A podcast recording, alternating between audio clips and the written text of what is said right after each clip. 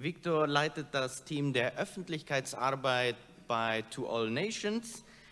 Deren Hauptaufgabe besteht darin, vertrauensvolle Beziehungen zu Gemeinden und Unterstützern aufzubauen, um Menschen für Mission zu begeistern, neue Beter, neue Mitarbeiter und Spender zu gewinnen. Und Victor begleitet den Hauptredner vom Theologischen Sommerkurs. Und mehr dazu sagst du uns, glaube ich. Bitteschön. So, guten Morgen. Es ist mir eine große Freude und eine Ehre, heute hier sein zu dürfen. Ja, ich weiß auch gar nicht, was man so zu mir sagen sollte. Gewicht sage ich nicht. Alter könnte ich verraten, aber es bringt ja auch nicht weiter. Mache ich die folgende Erfahrung. Äh, wenn die Älteren mich fragen, wie alt bist du, dann sage ich mein Alter, sage ich, oh, in deinem Alter haben wir Wald ohne Werkzeug gerodelt. Sag ich, oh, okay, dann seid ihr ja ein bisschen stärker als ich gewesen. Ne? Äh, äh, die Jüngeren sagen, boah, du bist ja uralt. Ne? Ähm, ich komme so langsam mehr und mehr, dass ich die Älteren verstehe und die Jüngeren vermitteln mir, du verstehst uns nicht. Als ich vor einigen Jahren 40 wurde, äh, entdeckte ich ein Bedürfnis, zum Glück ist das ja kein Grundbedürfnis dachte ich, Mensch, Viktor, ich glaube, du brauchst einen Hund. Da dachte ich, Mensch, warum habe ich das auf einmal? So ein starker, starker Wunsch in mir. Dann habe ich mal geforscht, habe Leute so interviewt in meinem Alter oder älter. Dann habe ich mal festgestellt, sagen, du, das ist so eine super Therapie. Ne? Du bist dann immer sportlich aktiv, du musst rausgehen, ne? also du bist in der, in der frischen Luft. Sag ich, oh, das würde gut sein, das stimmt. Sagt er, du, dann nächste Sache, habe ich mal festgestellt, du gehst raus, weißt du, der ist so treu ne? Äh, und er schweigt. Du kannst ihm alles erzählen, der erzählt nicht weiter. Ich dachte, ja, ist auch eine gute Sache. Äh, er freut sich, dein Hund wird sich immer freuen, sogar viel mehr als deine Familie, wenn du nach Hause kommst. Ich dachte, ja, ist auch nett. Die dritte Sache, äh, die, die, nächste Sache habe ich festgestellt, sagt er, weißt du, äh, du gehst spazieren guckst den Hund an und sagst, und wie sehe ich aus? Der wedelt mit dem Schwanz und sagt, oder kommt der laut raus, wow. Da dachte ich, naja gut, okay, mit bisschen Gottvertrauen und etwas Selbstbewusstsein vielleicht überlebe ich den letzten Punkt. Ja, also ich bin verheiratet, ähm, wir haben drei Kinder zwischen 19 äh, und 13. Seit acht Jahren bin ich beim Missionswerk To Nations dabei und äh, leite dort die Öffentlichkeitsarbeit, die mir eine große Freude macht, wirklich die Mission wünschenswert zu machen, Mission ans Herz zu, zu legen, weil es das Anliegen Gottes ist. Ich glaube, ich blende die Folie nicht ein. Ich erzähle einfach mal ein paar Takte. Seit 2010 heißen wie Tall Nations. Davor äh, waren es zwei Werke, Logos International. Ich sehe da gerade Bruder Wiebe, äh, der war auch mit dabei. Äh, äh dann ICW, äh, Internationales Zentrum für Weltmission. Und daraus ist dann Tall Nations entstanden. Seit 2010. Seit 2014 bin ich dabei. Die Brüder sagten, Viktor, kannst du uns mithelfen, die Öffentlichkeitsarbeit äh, aufzubauen, um das Vertrauen zu Gemeinden zu intensivieren. Und so bin ich dabei und wir haben uns auf die ähm, ja, so als Programm aufgeschrieben, wir wollen Vertrauen fördern, weil es um die wichtigste Aufgabe der Welt geht. Es geht um das Herzensanliegen Gottes, den Menschen weiterzugeben. Wir wollen sie gewinnen, weil es auch Gott möchte. Gott möchte, dass alle Menschen zur Rettung äh, und zur Erkenntnis der Wahrheit kommen. Und das ist unser Anliegen. Unser Anliegen ist auch, dass wir äh, also Missionare aussenden, um zu helfen, damit Menschen Jesus Christus aus allen Stämmen, aus allen Nationen, auf allen Kontinenten leidenschaftlich nachfolgen. Es geht um die Nachfolge. Es geht nicht um uns, es geht um Nachfolge. Und so freuen wir uns, dass wir ja hier so äh, äh, mit Familie August oder äh, Familie Hill, die ist auch dabei. Schön, dass ich euch sehen kann. Naja, sprechen wir uns bestimmt auch noch. Und äh, durch sozialmissionarische äh, Projekte, durch Gemeindebau, also unterschiedliche Aufgaben in 33 Ländern dürfen wir nah, äh, wahrnehmen. Aber es geht darum, dass Menschen aus allen Nationen Jesus Christus nachfolgen und ihn anbeten. Eine Sache wird im Himmel nicht geben, wir werden, äh, wir, äh, oder es wird immer geben die Anbetung, aber Mission wird das nicht geben. Aber, und deshalb wollen wir so viel wie möglich heute schon mal mitnehmen, um Menschen in die Anbetung, in die Nachfolge zu, zu berufen. Nun äh, zum, zu meiner Predigt. Es geht um Mose heute. Ich habe hin und her, Anfang des Jahres, und bei mir muss ich ehrlich sagen, äh, ist das irgendwie, es muss kalt sein. Jetzt erlebe ich äh, den Januar sehr, sehr warm und ich denke, ich bin in Spanien. Man spricht ja hier Spanisch, nicht wahr? Und denkt, Mensch, aber wir stehen trotzdem am Anfang des Jahres. Ich wollte vielleicht mal ein paar Takte zum Neujahr sagen, zum Neu, äh, neuer Kalender und so weiter. Und irgendwie kam ich nicht weg von, vom Thema Moses Glauben. Wir brauchen Glauben auch in 2022. Nun, Mose äh, wird uns vorgestellt in verschiedenen Büchern, auch in, äh, erst, äh, äh, in Hebräerbrief. Und Hebräerbrief ist ein wunderbarer Brief, der uns die Vortrefflichkeit Jesu Christi darstellt. Der ist so wunderbar. Liest diesen Brief in einem oder hört euch durch. Der ist wirklich wunderbarer, wunderbarer Brief. Und das Interessante ist, dass der Schreiber, wir wissen ja nicht wer, das sagt, ich habe es in Kürze geschrieben diesen Brief, 13 Kapitel. Dann saßen wir mit den Brüdern und sage ich, ich glaube, ich weiß, wer den Brief geschrieben hat. Ja, wer denn? Sag ich, ich glaube, das war eine Frau. Dann guckte mich die Brüder an, wie kommst du, dass sie eine Frau geschrieben hat? Sag ich, schreibt in Kürze. Also, Johannesbrief 2 ist kurz. Dritter Johannes ist auch kurz. Aber Hebräerbrief ist nicht kurz. Na, das ist jetzt nur beiseite. Äh, aber er beschreibt uns die Vortrefflichkeit Jesu Christi und stellt uns gegenüber, sagt er, Leute, ihr kommt aus dem Judentum, ihr habt das und das und das gemacht und schaut mal, was wir in Jesus Christus haben. Und dann im äh, äh, zehnten Kapitel, der letzte Vers, der zeigt uns wunderbar, äh, sagt er, wir sind äh, oder fordert uns heraus und sagt, wir sind aber nicht von denen, danke Eldon, äh, wir sind aber nicht von denen, die ausweichen. Wir bleiben dran. Und dann zeigt er im elften Kapitel und sagt er, guck mal, wie wollen wir dranbleiben? Im Glauben. Und dann stellt er eine ganze Palette von Glaubenshelden. Das äh, Urteil, wer da reinkommt, schaut ihr Ende an. Ich habe mir gerade eben noch reingeschaut, Salomo kommt nicht vor. Er hat wunderbar gelebt. Der hat auch gute Taten verbracht. Der war voller Weisheit. Aber er kommt hier nicht vor als Glaubensheld. Aber die anderen kommen als Glaubenshelden. Und so ist Mose hier uns vorgestellt. Und ich lese die Verse 23, Kapitel 11 bis 29. Durch den Glauben wurde Mose, als er geboren war, drei Monate verborgen von seinen Eltern, weil sie sahen, dass er ein schönes Kind war. Und sie fürchteten sich nicht vor des Königs Gebot.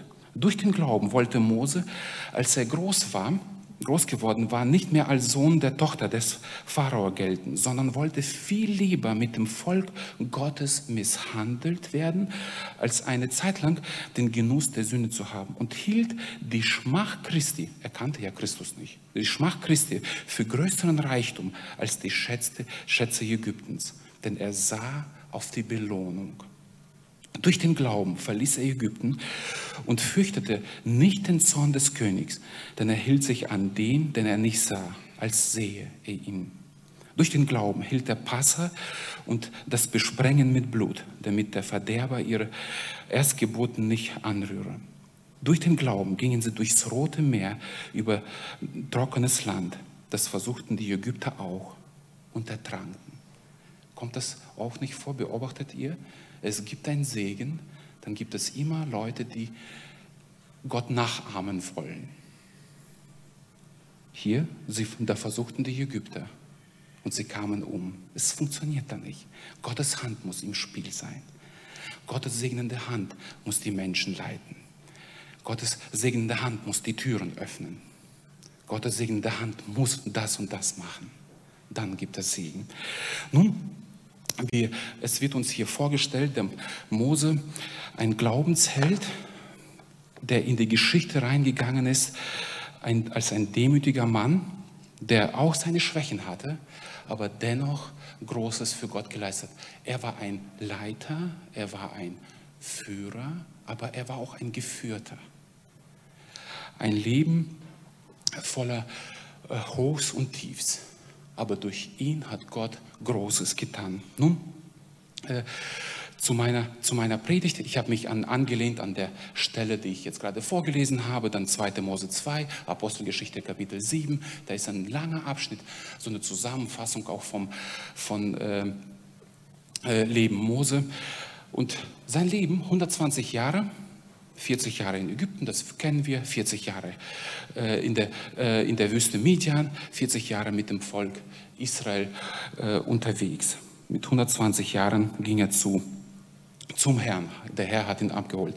Nun, im Vers 23 wird uns vorgestellt, ähm, äh, Mose äh, als ein Kind, das bei hebräischen Eltern geboren wurde. Um ganz kurz zu machen, die Eltern haben geglaubt.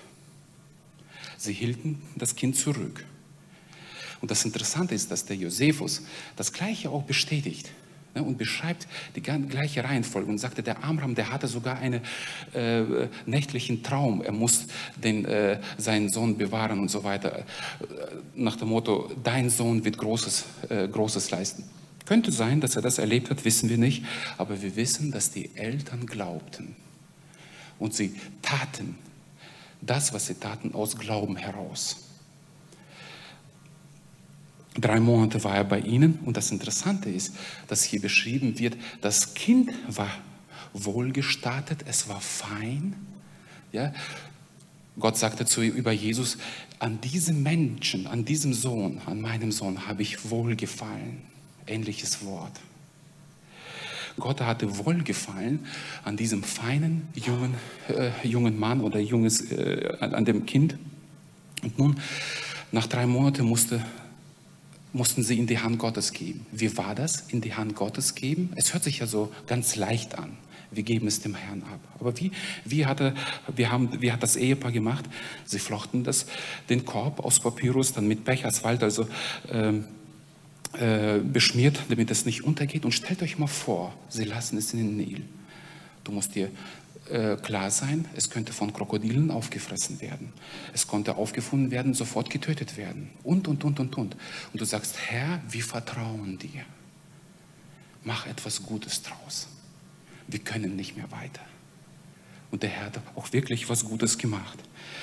Nun, dann sehen wir, äh, lesen wir aus der Geschichte, dass er, dass, äh, er dann auf dem Hof ähm, äh, oder von der, von der Tochter Pharaos aufgefunden wurde, dann kam er wieder zurück nach Hause, wurde hebräisch geprägt.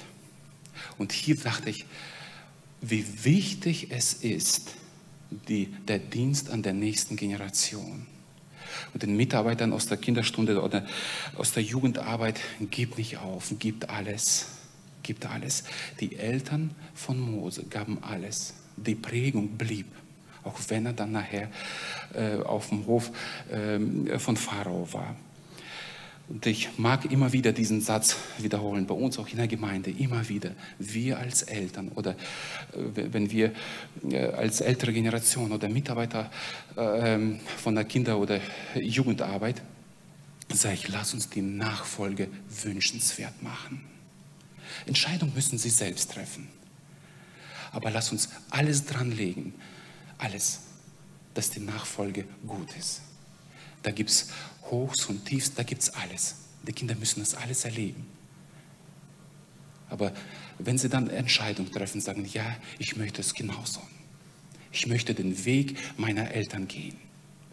Ich habe es selbst erfahren und möge da der Herr uns Kraft geben, alles dran zu setzen, die Nachfolge wünschenswert zu machen. Nun, Mose wurde in Ägypten äh, erzogen, aber blieb im Herzen ein Israelit. Er hätte im Palast bleiben können, aber er zog es vor, die Ausflüge zu machen und dann zu fliehen. Seine Mutter hat ihm mit Sicherheit von Gott erzählt und wie er Gott ihn dann bewahrt hat.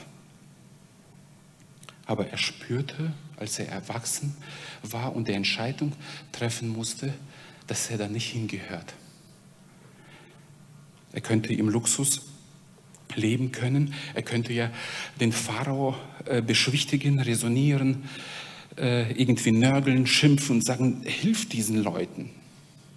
Nein, er zog ein, er hat einen anderen Weg vorgezogen. Nun, fünf Beweise für seinen Glauben, wo er Entscheidungen getroffen hat, nehmen wir aus diesem Text heraus. Ich dachte fünf, als Bapto-Mennonit, Baptisten machen drei Punkte, Mennoniten machen drei Punkte, sechs Punkte wäre zu viel, aber fünf ist gut. Also mache ich mal einen, einen Mix daraus. Nun, fünf Punkte, fünf Beweise, fünf Entscheidungen, die er getroffen hat, um seinen Glauben zu verändern. Und dieser Glaube veränderte auch seinen Weg. Nun, der erste Gedanke, er verzichtete auf Ruhm. Ein Glaube, der sich geweigert hat, etwas anzunehmen. Da heißt es, durch den Glauben weigerte sich Mose, als er groß geworden war, ein Sohn der Tochter des Pharao zu heißen. Als Prinz, er hatte alle Privilegien gehabt. Der wurde unterrichtet in allem, in allen Wissenschaften, heißt es in Apostelgeschichte Kapitel 7, Vers 27. Und seine Worte taten, und Taten zeichneten sich als einen besonderen fähigen Mann. Er hätte super Karriere machen können aber er verzichtete auf diesen Ruhm, auf die Herrschaftskrone, äh, er verzichtete auf den Ruhm der großen Nation, aber als er erwachsen war, traf er eine Entscheidung. Er hat seine ursprüngliche Herkunft nicht äh, verleugnet, um den irdischen Ruhm willen äh, ihn zu erwerben. Und das Ergebnis, wenn wir schauen, wenn Ausgrabungen heute kommen, da sind eine Zeile oder zwei mit Hieroglyphen, Inschrift von einem Pharao oder einer berühmte, Berühmtheit. Aber er hat Bücher geschrieben. Er ist zeitlos geblieben. Ein Mensch, der eine richtige Entscheidung getroffen hat, hat einen ganz anderen Einfluss auf die Welt gehabt. Der zweite Gedanke, er wies den zeitlichen Genuss zurück. Mose wollte lieber mit dem Volk Gottes leiden, als sich dem flüchtigen Genuss der Sünde hinzugeben, heißt es nach Neue Genfer Übersetzung. Also Glaube, der sich entschieden hat, einen bestimmten Weg zu gehen. Wir wissen ganz genau, Genuss der Sünde, es ist ganz leicht, in, Sünde, äh, in eine Sünde verwickelt zu werden. So heißt es auch im Hebräerbrief. Aber er sagte, nein, ich gehe einen anderen Weg. Ich weiß nicht, welche Entscheidungen du am Anfang des Jahres getroffen hast oder vielleicht äh, treffen musst. Vielleicht hast du Jesus Christus noch gar nicht. Oder du sagst, meine Liebe hat sich irgendwie verändert. Ich habe andere Dinge in meinem Leben, die größere Priorität haben als Jesus Christus. Vielleicht musst du dich entscheiden und sagen, ich gebe mal bei meiner Steuererklärung, ich weiß nicht, wie es hier ist, aber bei uns fängt das bald an, äh, alles anzugeben. Es ist eine Entscheidung. Wie ihr wisst, wir hatten in unserer Region äh, in Deutschland äh, Flutkatastrophe gehabt. Und ich komme gerade aus, also aus Heimatsheim. Ein Teil von Heimatsheim war äh, überschwemmt. Und wenn wir jetzt heute spazieren, dann denkst du, das kann nicht sein, dass hier zwei Meter Wasser war. Das kann nicht sein. So, nach der Flut, als wir den Menschen geholfen haben, äh, zu entschlammen, zu entkernen und so weiter, habe ich dann selbst angefangen, bei mir äh, äh, Bad zu renovieren. Das merkte mein Nachbar. Da sagte Victor, du weißt ja, ne, im Bauhaus, wenn du da hingehst und sagst, du bist Flutopfer, kriegst du 20 Prozent weniger. Ich habe so überschlagen und dachte boah, da wird eine Summe sein.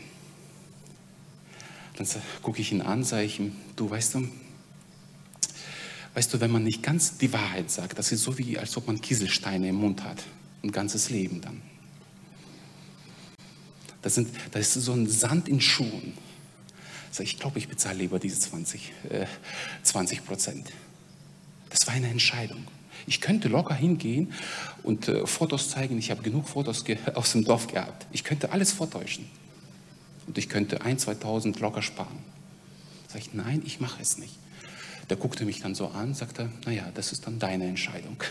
Aber Möglichkeit ist da. Sag ich, ja, vielen Dank für den Hinweis und für die Flutopfer werde. Den Flutopfern werde ich das aussagen, dass diese Möglichkeit haben. Aber ich nehme es nicht an. Mose hat eine Entscheidung getroffen, sagte, ich verzichte bewusst auf etwas. Und ich folge, folge der, äh, meinem Gott an. Er kehrte den Schätzen Ägyptens den Rücken. Die Schmach, die er dadurch auf sich nahm, dieselbe Schmach, die auch Christus zu tragen hatte, bedeutete ihm mehr als die Reichtümer Ägyptens, weil sein Blick auf die Belohnung gerichtet war, die Gott für ihn bereithält.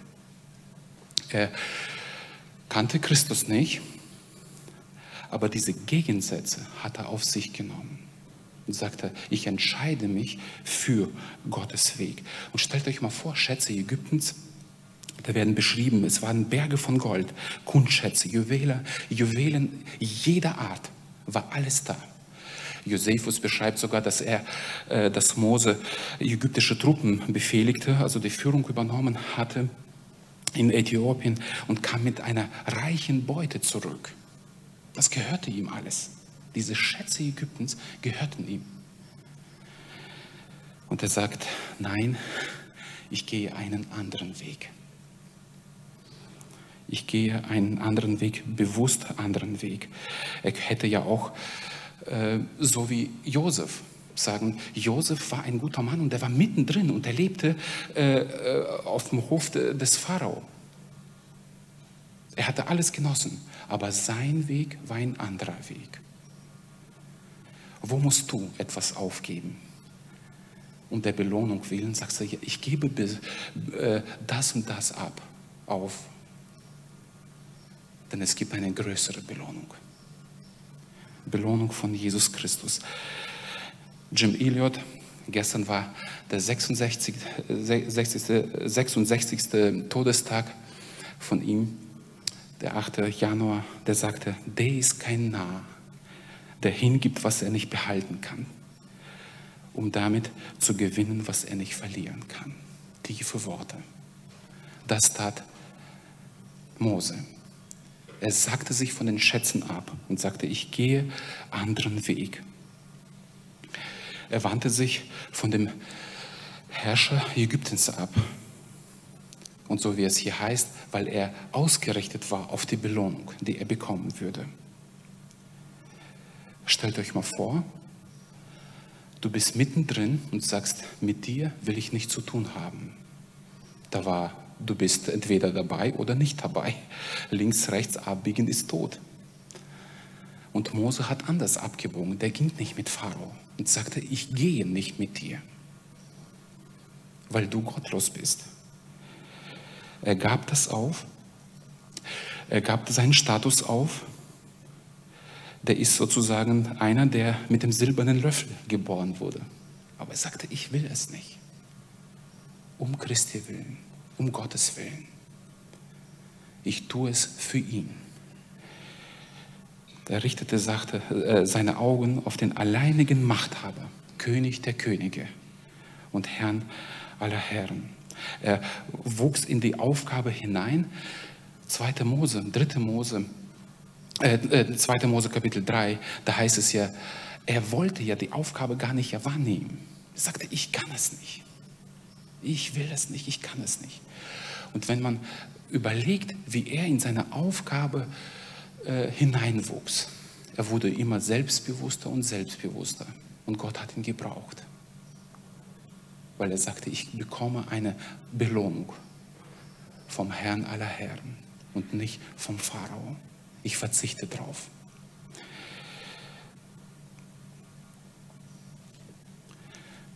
Das letzte, er lehnte Ägyptens Religion ab. Und durch den Glauben gingen sie auch durch das Rote Meer. Stellt euch mal vor, mit der Einführung von Passa, er sagte, eure Religion ist nichtig. Und heute feiern wir Passa oder das Abendmahl. Bis heute dauert es. Er wandte sich komplett ab und sagte, ich will damit nichts zu tun haben. Mit Ägypten will ich nichts zu tun haben. Ich gehe meinen Glaubensweg. Ich will Gehorsam leisten meinem Herrn gegenüber. Ich schließe ab. Glaube braucht Taten. Was nützt es, wenn ich meiner Frau sage, ich habe dich lieb, aber ich ignoriere sie? Doch, ja, nette Worte, aber mir auch nicht. Glauben brauchen Taten. Rusty Riley sagte, Goliath fiel nicht, bevor David nicht den Stein aufhob und schleuderte. Die Goldmünzen waren nicht da, bevor Petrus nicht fischen ging. Das Wasser floss nicht, bevor Mose nicht auf den Felsen schlug. Die Mauern Jerichos fielen nicht, bevor die Israeliten sie nicht umrunden hatten. Petrus ging nicht auf dem Wasser, bevor er aus dem Boot stieg. Glauben erfordert Aktion. Glaube erfordert Aktion. Wo musst du Glauben an den Tag legen? Zu sagen, ich gehöre zur Gemeinde, ist gut. Aber wo bist du ein Teil der Gemeinde? Ich äh, beobachte auch bei uns den Trend, ich gehöre zu der universellen Gemeinde. Ich, ich brauche nicht ein Teil der örtlichen Gemeinde sein. Sagt, na, es fühlt sich so an, als ob du da nicht dazugehörst. Sagt, aber ich, ich fühle mich wohl dabei. Sag ich, es geht doch nicht um das Wohl, sondern um die Zugehörigkeit. Und ich bin ein Teil der Gemeinde Jesu, der Erlösten, weil ich bin auch erlöst. Wo benötigst du den Glauben? Wir wissen, dass Gott für jeden einen Plan hat.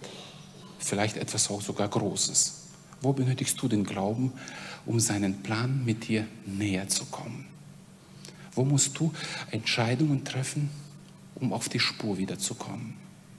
Um ein Segensträger zu sein, um Kanal des Segens Gottes zu sein, zu werden. Worauf musst du vielleicht verzichten? Wo musst du gehorsam sein? Wo musst du ehrlich sein? Glauben heißt, so wie bei Mose, er rechnete mit der Wirklichkeit des unsichtbaren Gottes. Und dieser Glaube wird belohnt. Mose wurde belohnt und auch wir werden belohnt. Wir werden belohnt, wenn wir den Rücken, dem Weltlich, allem Weltlichen den Rücken kehren. Und sage, ich gehe mit Jesus. Wenn wir uns entscheiden, für Gottes Gemeinde, für sein Reich einzustehen und zu leiden. Wir werden belohnt, wenn wir die Schmach Christi, diese Gegensätze, für größeren Reichtum erachten als alle Schätze der Welt. Ist das schlecht, Schätze der Welt zu haben? Nein. Aber was ist dein Glaubensweg, den du gehen musst, damit Jesus Christus sich verherrlicht? Wenn wir unsere, wir werden belohnt, wenn wir unseren Blick auf die Belohnung richten. Es wird etwas kommen, es wird etwas Größeres kommen. Und wenn wir gehorsam in der Anleitung Gottes, der Bibel gehorchen, wir werden belohnt. Es ist ein mühsamer Weg, manchmal ungerecht. Fähigkeiten widerfahren wir im Alltag, aber es lohnt sich. Es lohnt sich zu vertrauen. Es lohnt sich, diesen Weg Gottes zu gehen. Die Frage ist, wie entscheidest du dich? Mose hatte klare Entscheidungen getroffen. Und heute, am Anfang des Jahres, wo musst du eine Entscheidung treffen? Möge der Herr dir helfen, Klarheit zu bekommen und sagen, Herr, mit deiner Hilfe möchte ich es tun, zu deiner Verherrlichung. Es geht nicht um mich, es geht um dich und deine Herrlichkeit. Amen.